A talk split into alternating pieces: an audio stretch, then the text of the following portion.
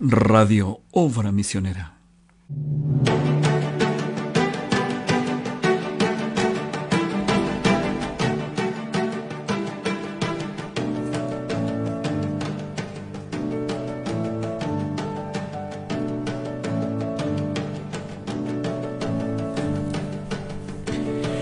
Muy buenas tardes, sean todos bienvenidos y bienvenidas a este nuestro programa Nuestro Mundo, una mirada histórica a través de la Biblia. Dios te bendiga, mi hermano Octavio. Hola hermano David, Dios te bendiga. Feliz de estar nuevamente en este programa Nuestro Mundo, ¿cierto? Una mirada a la historia a través de las Sagradas Escrituras. Amén, sí. Bueno, para, para todo. Radio para todos los que nos están siguiendo, los radioescuchas, radiovidentes, que están quizás fuera de Santiago o fuera de, este nuestro país, Chile, queremos eh, darles la tranquilidad que por la gracia de Dios todos estamos muy bien. Han sucedido muchas cosas desde la última vez que estuvimos haciendo el programa, el domingo pasado. Muchas situaciones que, que no nos esperábamos de ninguna manera, pero como la Biblia lo dice y todo cristiano lo sabe, los hijos de Dios andan avisadamente. Hemos recibido eh, muchas predicaciones partiendo por nuestro santo profeta, nuestro hermano William Branham, que nos avisaban y nos alertaban de las situaciones a las que estábamos expuestos en un futuro muy cercano. Por la gracia de Dios, nos ha cuidado, nos ha mantenido durante todo este tiempo y en estos días un poco convulsionados nos sigue cuidando. ¿No es así nuestro hermano David? Sí, hermano David, estamos viviendo una, una semana bastante intensa, algo, y el mundo lo reconoce acá en Chile, algo despertó, despertó Chile, dicen algunos eslogan, eh, hemos visto que algo se ha movido, ¿cierto? Y la predicación de hoy día eh, es, el diablo, hay un espíritu eh, demoníaco, ¿cierto?, tomando el lugar, que no nos va a asustar, no nos va a asombrar, porque efectivamente es la palabra de Dios, todo tiene que cumplirse lamentablemente eh, a veces nos asusta, nos pone nervioso y, en otras quisiéramos tomar parte de, cierto, como decía la palabra hoy día. Ciertamente. Pero es el espíritu de la edad y las personas, como bien dice el mensaje de hoy, es los derechos de la gente están tomando lugar. ¿ya? Y en esta situación está bastante caótica, pero confiamos en que Dios tome el control y lo ha hecho todo este tiempo de nuestra vida, de sus hijos, ¿cierto? Y Él sea cuidándonos una vez más. seguro, seguro que sí. Confiando completamente en nuestro Señor. Estamos en las manos de nuestro Dios y podemos apreciar los principios de dolores, como dice la Escritura. Ahora, eh, no nos podemos olvidar que, que las águilas, eh, eh, las águilas naturales, son, las, son aquellas aves que pueden llegar a las alturas más, más extremas en la naturaleza. Y estas aves, para poder llegar a esas alturas, necesitan de la tormenta necesitan de la tormenta. Así que un águila no puede asustarse frente a la tormenta. Es más, el águila está hecha por naturaleza para enfrentar la tormenta y ocuparla para su beneficio. Y es lo que el Señor Jesucristo a través de todas las edades, como lo podemos ver en este programa, ha usado muchas veces eh, un poco, le ha puesto un poco de fuego a la, a la olla a presión para que sus hijos muestren los colores de los que están hechos. Así es como conversábamos hace un ratito antes del programa, hermano David, la manifestación de, estos hijos, ¿cierto? Eh, la Biblia dice que la creación está gimiendo por la manifestación de los hijos de Dios. Seguro que sí. Así que como este mundo está manifestando lo que es, también el pueblo de Dios y los hijos de Dios deben manifestar lo que somos. Gloria a Dios por eso. Esa es una. Bueno, Radio Vidente, ese, es un, ese fue un pequeño abreboca porque no podíamos pasar por alto de todas las cosas que nos están rodeando y además un pequeño abreboca de lo que vendrá en el programa de la en la hora de la tarde. No se lo, no se lo pierdan. Pero a lo que nos compete. Tenemos eh, un gran tema adelante nuestro y quisiéramos comenzar con una escritura que tiene nuestro hermano Octavio y empezaremos a adentrarnos en lo que es el cristianismo, ¿cierto? Muy bien, seguimos con el paréntesis del, programa anterior. Correcto. Recordemos que hablamos en los tiempos de Jesús, habían un par de, grupos, ¿cierto?, que estaban tomando el poder, que eran los herodianos, los fariseos, los saduceos, ¿cierto?, entre otros, y los celotes. Vamos a avanzar hoy día con el programa de, hoy, ¿cierto?, y hablar un, la continuidad de este grupo, del cristianismo en sí, y esta iglesia que está formándose, que en ningún no, no estaba presente en, en- en lo que hemos visto en la Biblia en sí. En el Antiguo Testamento no se habla de esta iglesia, pero vamos a ver que por primera vez es mencionada en el libro de San Mateo en el capítulo 16, verso 18. Vamos a leer el, el verso 17. Dice así en el nombre del Señor Jesucristo. Amén. Entonces le respondió Jesús, Bienaventurado eres Simón, hijo de Jonás, porque no te lo reveló carne ni sangre, sino mi Padre que está en los cielos. Y yo también te digo que tú eres Pedro, y sobre esta roca edificaré mi iglesia. Entonces vemos que la palabra iglesia aparece por pri- primera vez en los labios de Jesús en el verso 18 del capítulo 16 del libro de San Mateo. Dice, y yo también te digo que tú eres Pedro, y sobre esta roca edificaré mi iglesia, y las puertas del Hades no prevalecerán contra ella. Amén. Entonces me gustaría, hermano David, continuar con, con esto, ¿cierto? Y quiero presentarla acá en el libro de los mártires del autor John Fox. Ya, Maravilloso si lo- libro. lo podemos verlo, ¿cierto? Ahí. Dice una historia de la vida, sufrimiento y muertes triunfante de los cristianos primitivos. El autor en, el, en la página 21 de este libro dice lo siguiente haciendo alusión a la cita que acabamos de leer. Dice, Cristo nuestro Salvador en el Evangelio de San Mateo, oyendo la confesión de Simón Pedro, el cual antes que todos los demás reconoció abiertamente que él era el Hijo de Dios, y percibiendo la mano providencial de su Padre en ello, lo llamó aludiendo a su nombre una roca, roca sobre la cual él edificaría su iglesia con tal fuerza que las puertas del infierno no prevalecerían contra ella. Y con estas palabras se deben observar tres cosas. Mira, hermano David, lo, lo, lo agudo que, que fue el, el autor, ¿cierto?, en identificar lo siguiente. Primero, que Cristo tendría una iglesia en este mundo. Maravilloso y por eso nos gozamos. Segundo, que la misma iglesia sufriría una in- intensa oposición, no solo por parte del mundo, sino también con todas las fuerzas y poder del infierno entero. Uno lo pasa de largo y no y lo lee solamente, ¿cierto? En el capítulo 16 dice que dice que edificaré mi iglesia y las puertas del Hades no prevalecerán contra ella. Como que uno no le da mucho No, no, no, hay- no le hace mucha, relevancia. así como Sí. prevalecerán contra ella. Pero aquí el autor dice, segundo, la misma iglesia sufriría una intensa oposición, no solo por parte del mundo, sino también con todas las fuerzas y poder del infierno entero. Amén. Y en tercer lugar, que esta misma iglesia, a pesar de todo el poder y maldad del diablo, se mantendría. Gloria a Dios. Gloria a Dios por ello. Sí, seguro que sí, maravilloso. Maravilloso texto y maravilloso libro que eh, nuestro profeta y grandes hombres también eh, leyeron y dieron, dieron sus créditos del éxito en su vida, muchas veces por la influencia de este libro, Los Mártires de Fox. Así es. A mí también me gustaría eh, leer alguna cita aquí que se encuentra en el libro de los Hechos, capítulo 12, verso 26. Y dice así, y se congregaron allí todo un año con la iglesia y enseñaron a mucha gente, y a los discípulos se les llamó cristianos por primera vez en Antioquía. Esta es la primera vez que se encuentra la palabra cristiano en la Biblia, ¿cierto, hermano Octavio? Gloria a Dios. Así es, maravilloso. Es una maravillosa denominación. Ahora, ¿por qué? ¿Por qué se llamaron cristianos? Porque era, su vida era similar a la de Cristo. Y aquí me gustaría hacer un, un- un punto y recordar que Jesús es el fundador de la iglesia. Así es. Ahí, en la escritura que leíste, mi hermano Octavio, Jesús fue el fundador de la iglesia después de la, de- después de la tremenda confesión de Pedro. Él dio inicio a la fe cristiana, Jesús. Pedro, el pastor de este pueblo, de esta iglesia, de este nuevo grupo, de, esta- de este nuevo movimiento en el mundo. Y Pablo, el apóstol y mensajero, quien da orden y estructura a esta iglesia. Así es. ¿Por qué, por qué nombramos a estos tres personajes? Porque ellos serán fundamentales en lo que iremos viendo eh, de- desde este momento en adelante. Recordemos que en los, dos capítulos anteriores nos dimos cuenta cómo nuestra fe, esta, fe cristiana, entró en la historia.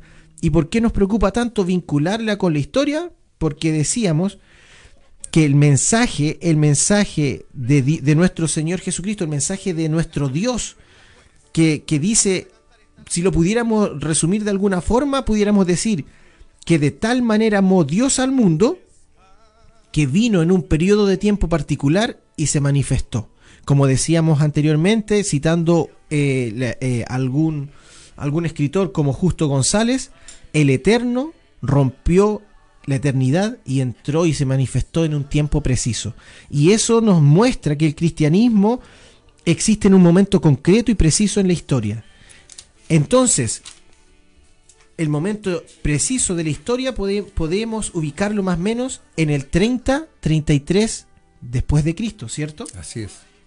Y nos podemos ir al libro de los Hechos, capítulo 1, Hechos de los Apóstoles, pero el profeta nos dice los hechos de lo- del Espíritu Santo a través de los apóstoles. En el capítulo 1, en el verso 10, dice así, y estando ellos con los ojos puestos en el cielo, entre tanto que él, Jesús, se iba, he aquí se pusieron junto a ellos dos varones con vestiduras blancas, los cuales también les dijeron, varones Galileos, ¿por qué estáis mirando al cielo? Este mismo Jesús que ha sido tomado de vosotros al cielo, así vendrá como le habéis visto ir al cielo. Podemos estar viendo unas, esas imágenes de algunas representaciones que, que los hombres en el, en el tiempo antiguo hicieron de esta, de esta escritura, que es Jesús ascendiendo, y bueno, no, quizás no representan fielmente lo que sucedió por el fuerte tinte romano, porque no podemos olvidarnos, hermano Octavio, que, que- cuando se confeccionaron era en un tiempo específico, el tiempo de- de los, de los mecenas, Así es. Y todo eso estaba eh, eh, alimentado e influenciado por, e- por esta bestia romana. Pero, pero lo que nos gustaría mostrar en esa imagen es que Jesús está ascendiendo y, y- el profeta dice que se convierte y, y después la misma Biblia dice que una nube lo quita de sus ojos, ¿cierto? Ahora, la revelación nos dice que no es que una nube lo quitó de sus ojos, sino que Jesús volvió a ser lo que él era antes.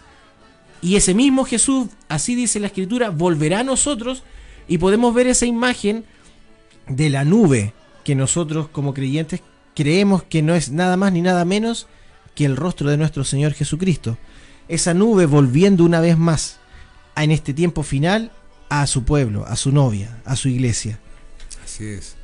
Entonces, tenemos aquí presente que en el año 33 apareció eh, un pueblo especial que se denominó cristianos, ¿cierto? Que se denominó cristianos en Antioquía. Pero esta iglesia muchas veces nosotros la podemos, la, confundimos con la iglesia de Éfeso, que, que el, erudito o el estudioso del mensaje y del evangelio lo conoce por, por este esquema de las siete edades de la iglesia.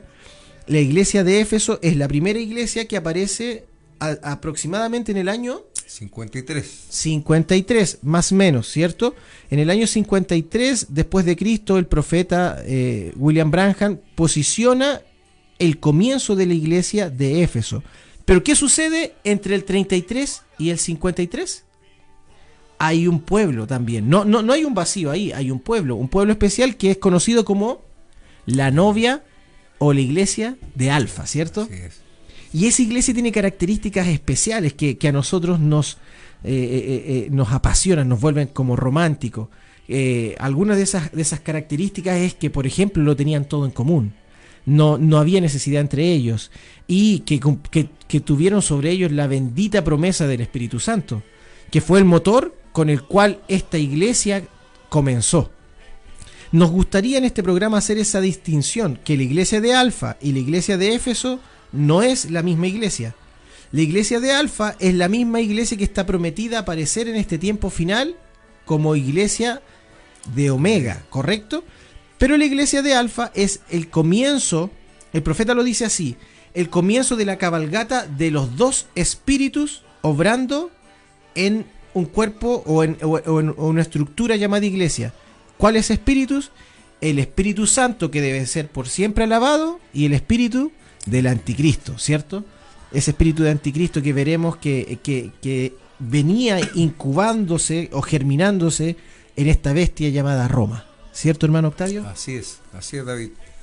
Muy, muy claro, ¿cierto? Y nos queda bastante, eh, bastante eh, gráfico esta explicación, porque en este año, en el 33 más o menos, en el gobierno de Tiberio, que es el emperador que está gobernando el mundo conocido, Sí.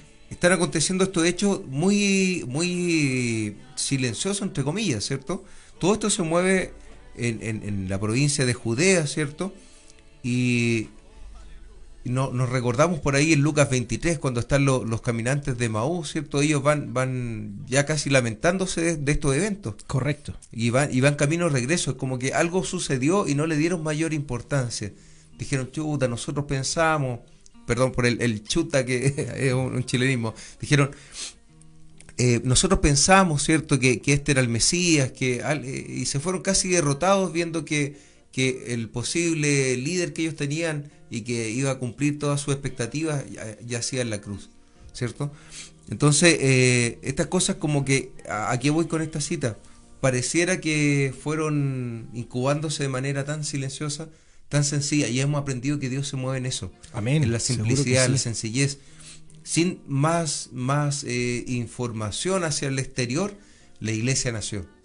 Nació y, y con estos primeros eh, 120, ¿cierto? Que estuvieron con, con los apóstoles en el aposento alto, temerosos, eh, con miedo, con aflicciones, con dudas, ¿cierto? Al igual como nosotros muchas veces nos encontramos como cristianos. Ellos habían creído en en el Mesías, tenían la promesa, como también nosotros la tenemos, pero no, no la veían cumplirse, estaban ahí asustados juntos, teniendo las cosas en común, hasta que el bendito Espíritu Santo bajó y los confirmó. Amén. Y después de ello, nada pudo hacer eh, frente a los discípulos.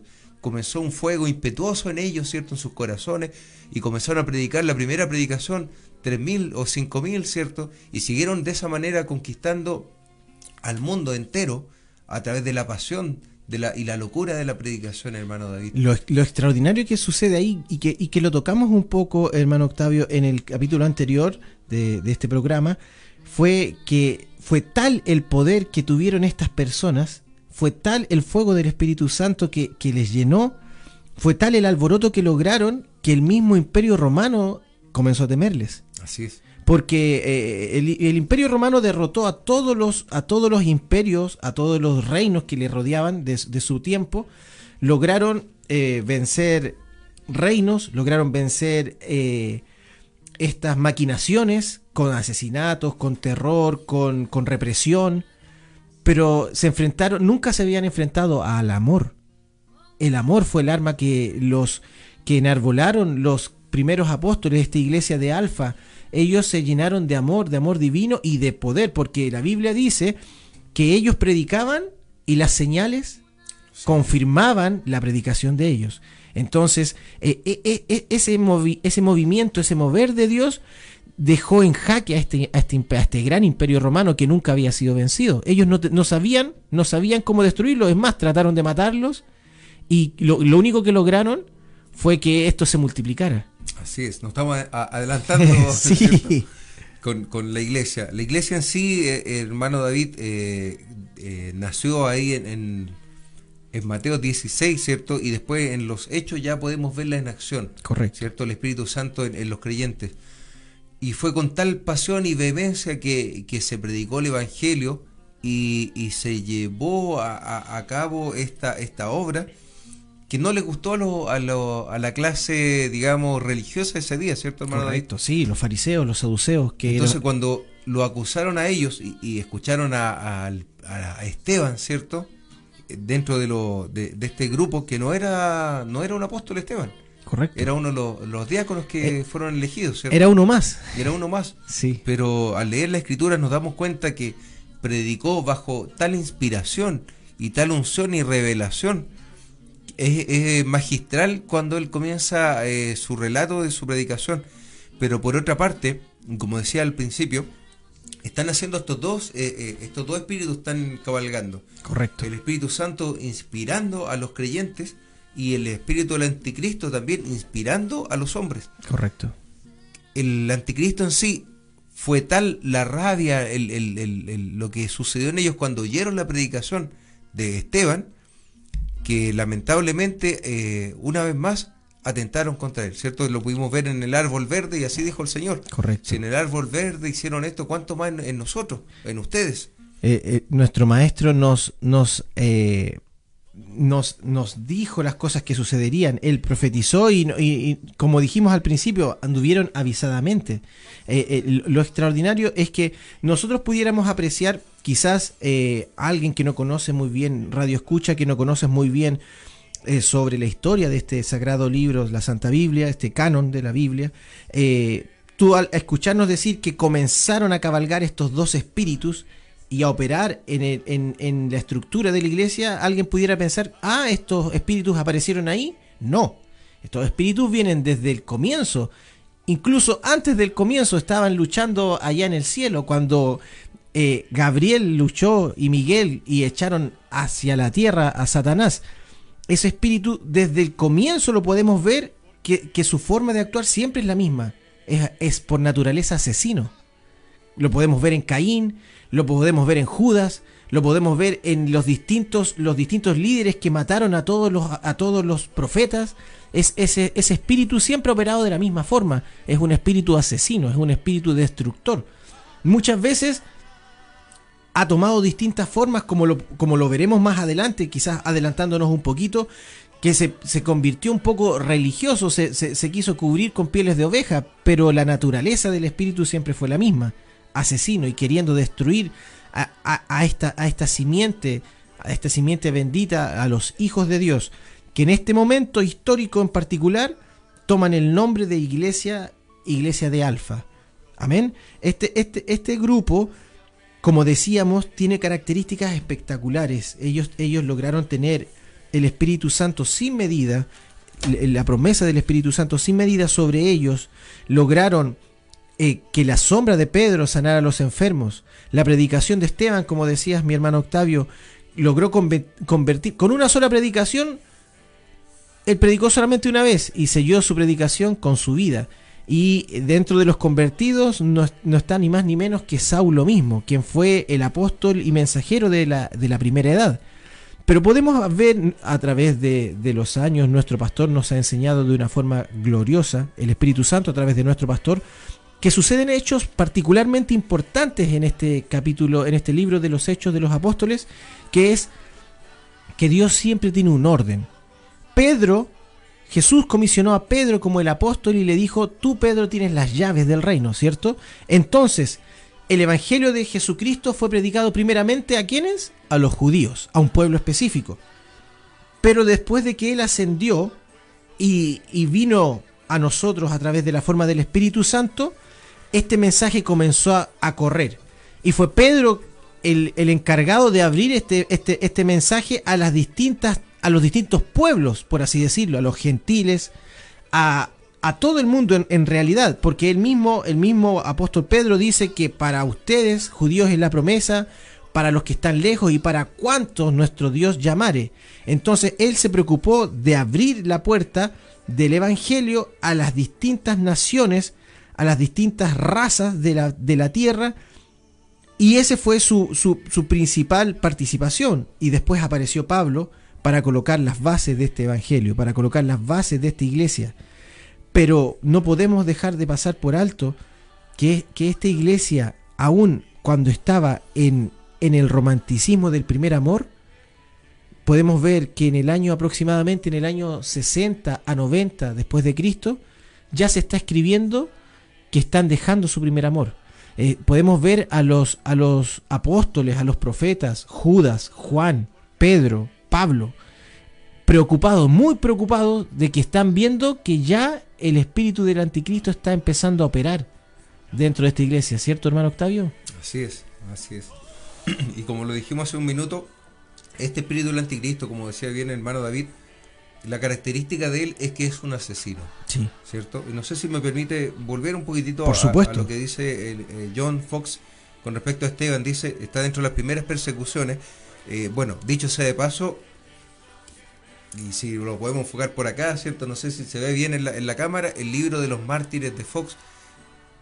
Cada cristiano debe leerlo. Como bien decía el hermano David hace unos programas atrás eh, con el mártir de las catacumbas. Correcto. El libro de los mártires realmente es un libro que debemos tener en nuestra biblioteca. Cada familia cristiana debe tener este libro en su poder. Cualquier cristiano que se aprecie de ser cristiano Tiene que tenerlo. y tiene leerlo. que haber leído, tenerlo y haberlo leído. En la página 22 dice, San Esteban fue el siguiente en padecer. Su muerte fue ocasionada por la fidelidad con la que predicó el Evangelio a los entregadores y matadores de Cristo.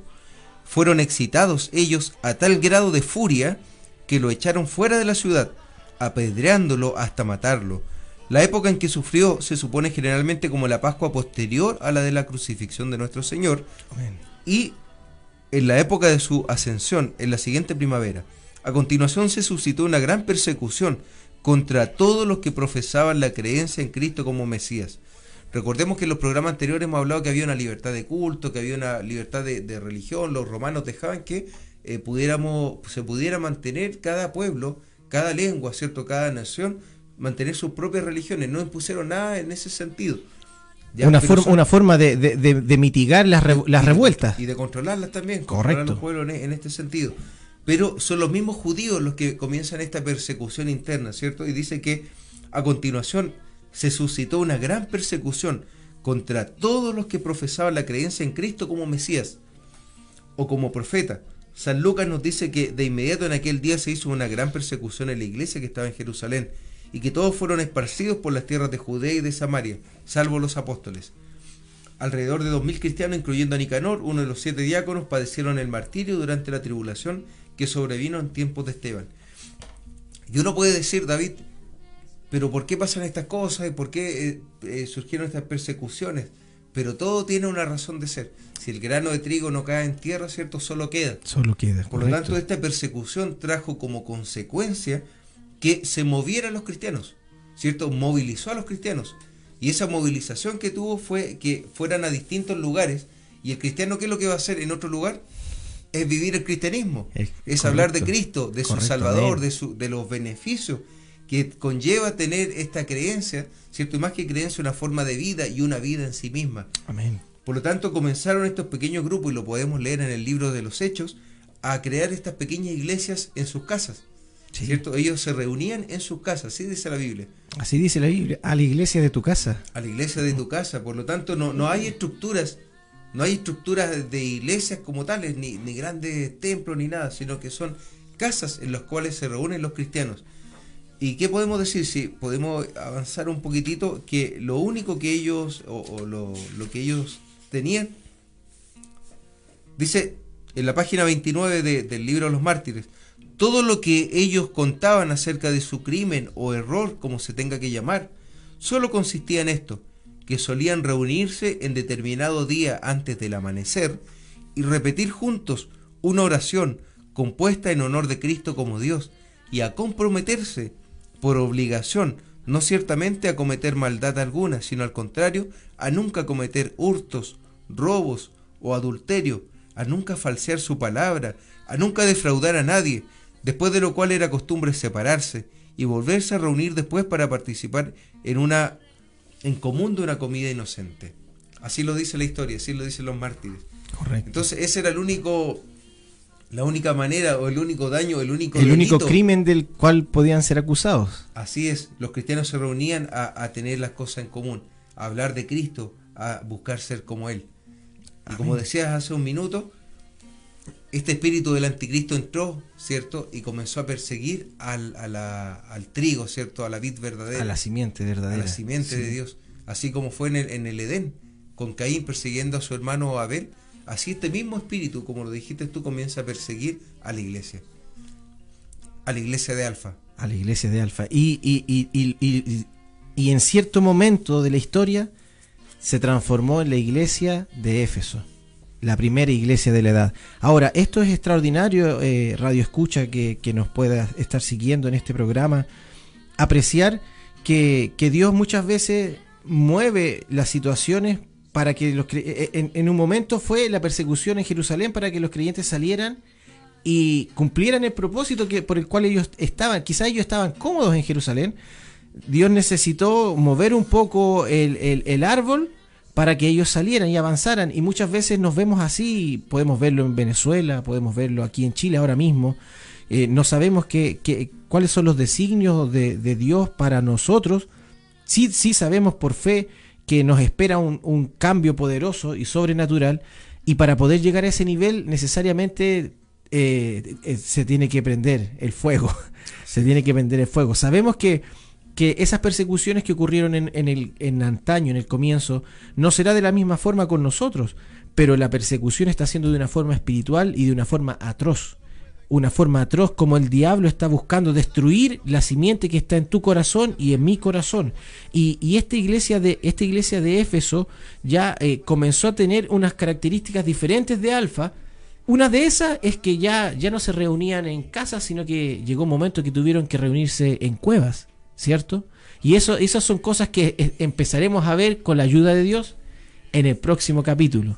¿Cierto, hermano Octavio? Así es como dice Hebreos 11, de los cuales el mundo no era digno. Seguro que sí. ¿Cierto? Y eso nos pega muy fuerte a nosotros en esta última edad, en la Odisea, ¿cierto? Donde tenemos todo, ¿verdad? A veces no, como cristianos no, nos sentimos no muy bien con nuestros hermanos del principio, porque dice que andaban con pieles de ovejas de aquí para allá, sufriendo hambre, persecuciones, en cuevas, ¿cierto? y dice la Biblia de los cuales el mundo no era digno. Seguro que sí. Y así estamos hoy día. Nos vemos hoy día quizás tal cual como todo el resto, pero hay algo, una diferencia en nuestros corazones y es que amamos a Dios con todo nuestro ser. Amén. Tenemos ese, ese clamor en nuestros corazones de, amarle. Sí. Y, y, si hay un lugar donde hay un abismo clamando, hay otro respondiendo, ¿cierto? Seguro que sí. Y creemos que nuestro Rey, nuestro Padre, eh, también nos ama. Amén. Y si hay algo que, es de Él, Él va a venir a recuperarlo, a redimirlo y a buscarlo. En eso estamos confiando. En Hermano David, para ya eh, nos quedan pocos minutos para cerrar el programa del día de hoy. Sí. Eh, habíamos puesto en nuestra pauta también las primeras persecuciones y una de ellas es la de la de este hermano nuestro Esteban, ¿cierto? Y dice el autor que hay varias persecuciones más. A partir de ahí surgieron un sinnúmero de, de persecuciones pero las más famosas se van a dar después. Como ya mencionaste, avanzamos en el tiempo, en el año 53 en adelante, es el origen de la primera edad de la iglesia, la edad de Éfeso. Correcto. Y nosotros, eh, como bien sabemos, ¿cierto? A través de un profeta, estableció tiempos y sazones para la, iglesia en sí. Amén. Tenemos la edad de Éfeso, Esmirna, Pérgamo, Tiatira, Sardis, eh, Filadelfia y la Odisea. Todas estas edades son ciudades que estaban en Asia Menor, ¿cierto? Como bien sabemos, y con sus características como tales. La primera edad de Éfeso, muy distinta ya a la primera iglesia de Alfa, ¿cierto?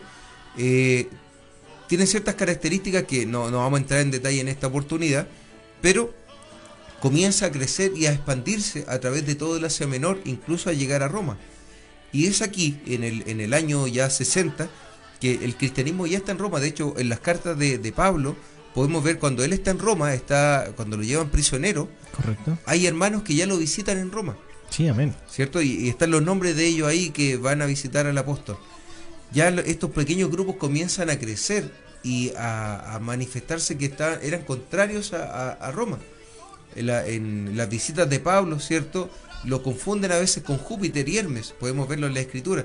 Por lo tanto, hay un, un trastorno ahí en la mente de, estas personas que tienen asociado otra cosa, otro concepto en su cabeza de la religión y, ven a estos hombres de Dios y dicen, los confunden, piensan que son divinidades eh, mitológicas ya para nosotros. Correcto. ¿Qué es lo que va a suceder? Este autor, que lo, he citado mucho, que es el libro El Imperio Romano, de Pierre Grimal, es un autor secular, un autor laico, no tiene nada que ver con el, con el cristianismo en sí, porque nosotros hoy día podemos ver eh, el libro de los mártires, John Fox eh, fue un cristiano. Correcto.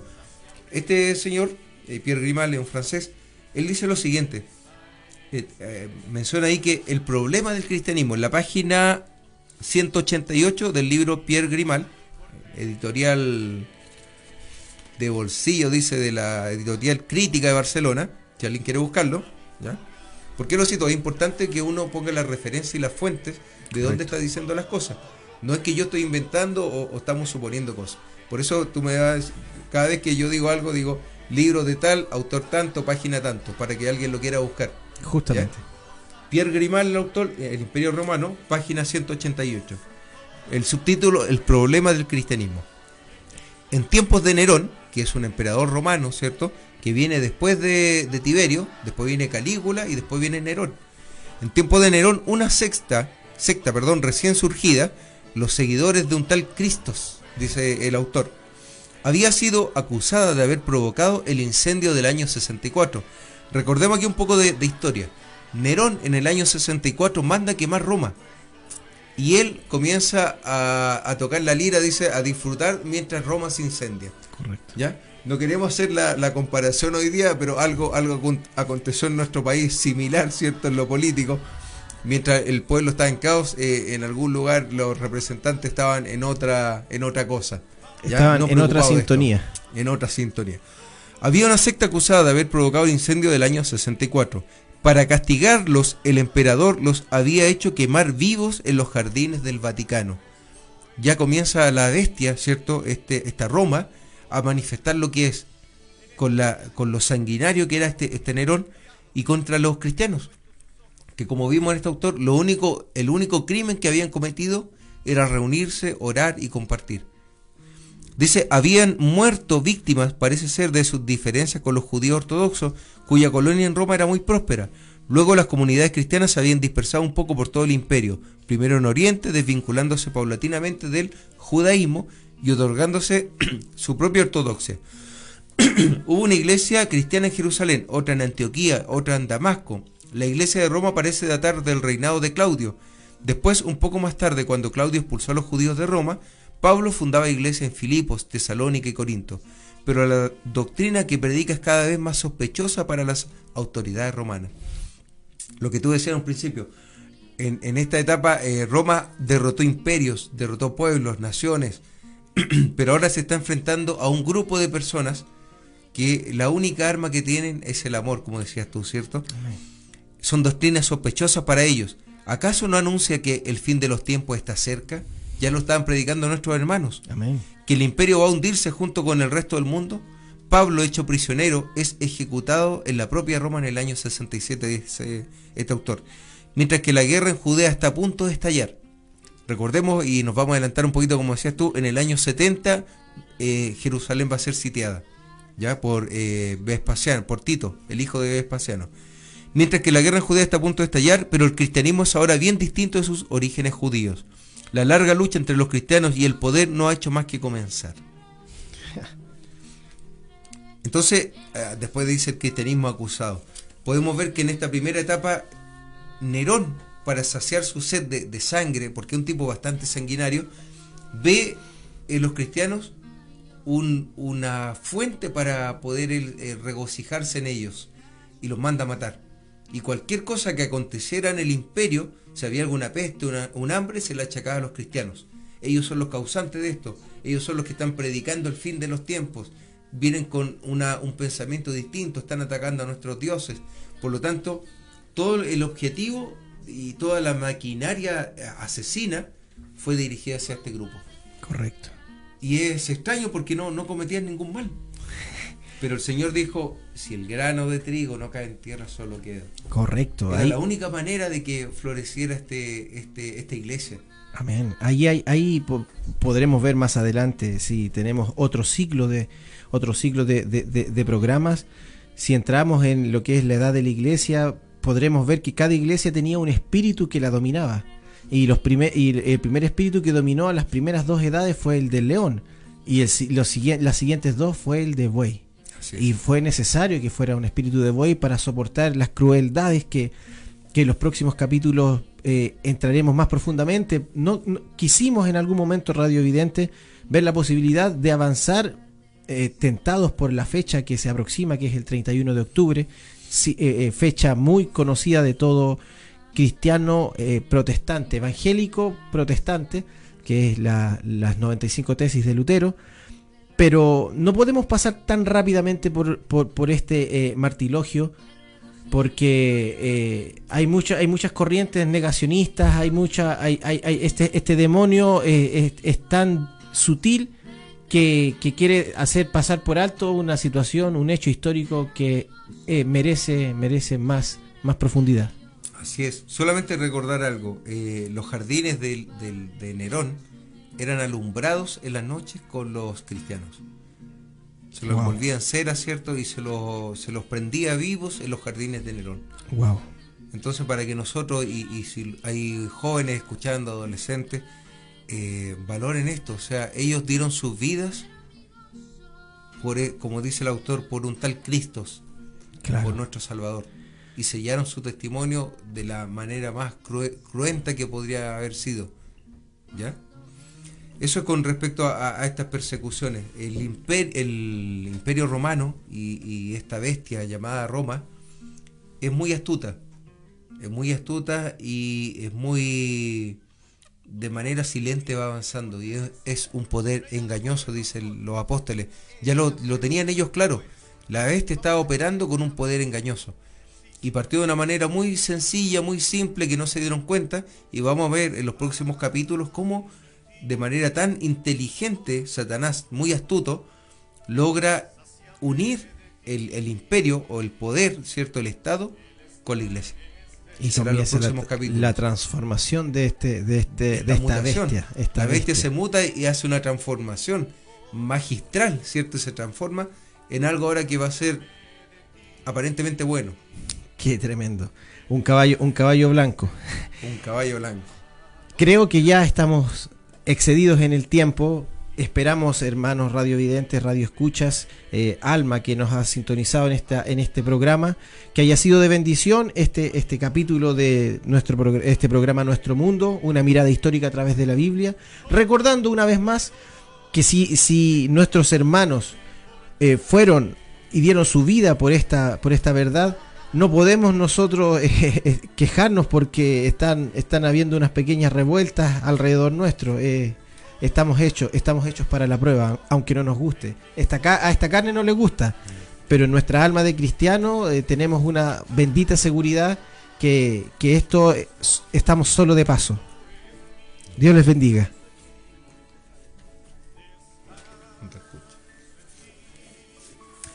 Ah, nos, nos recuerdan, muchas gracias hermano eh, Moisés. Eh, lo- eh, a medida de este programa hemos escuchado eh, una alabanza que es eh, Qué regocijo yo tendré, compuesta por nuestro hermano Moisés Griot del Tabernáculo de Adoración. Y también eh, la alabanza Todo lo puedo en Cristo que me fortalece, una linda y maravillosa inspiración que Dios le dio a nuestros hermanos del Tabernáculo de Tres Pinos del pastor Mario Quipayán. Eh, los créditos para ellos, dicho sea de paso. Dios les bendiga a cada, cada radio escucha. Esperamos, Dios, con la ayuda de nuestro Señor Jesucristo, que nos podamos encontrar, hermano Octavio, en el próximo programa. Hoy más que nunca eh, surge esta, esta frase como, en- como decía el profeta. Ellos se despedían, ¿cierto? Con lágrimas en sus ojos, ¿cierto? Y, y orando que nos pudiéramos ver en el próximo, en la próxima reunión. Amén. Así que Dios les bendiga, un gran abrazo. No sabemos lo que va a acontecer en nuestro país, ¿cierto? Estamos confiando en nuestro Dios y creemos que Él tiene el control de todas las cosas. Seguro que sí. Así que hermanos, Dios les bendiga, un gran abrazo y hasta el próximo programa. Shalom. Amén. Shalom. Dios les bendiga. No se, no se olviden que inmediatamente después de este capítulo de nuestro mundo están ya a, la- a las puertas nuestros hermanos para compartir con ustedes en la hora de la tarde. Dios les bendiga.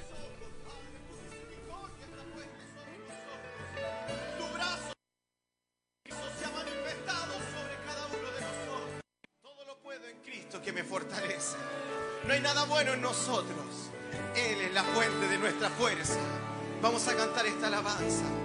Sí, Señor, para la gloria de nuestro Señor Jesucristo. Descanso en ti, oh Dios. Sáciame de ti. Él está en este lugar. Descanso en ti, oh Dios. Sáciame de ti. Él está en este lugar. Oh, no hay nada. Y no hay por qué temer. Aleluya. La victoria suya es. Todo lo puedo en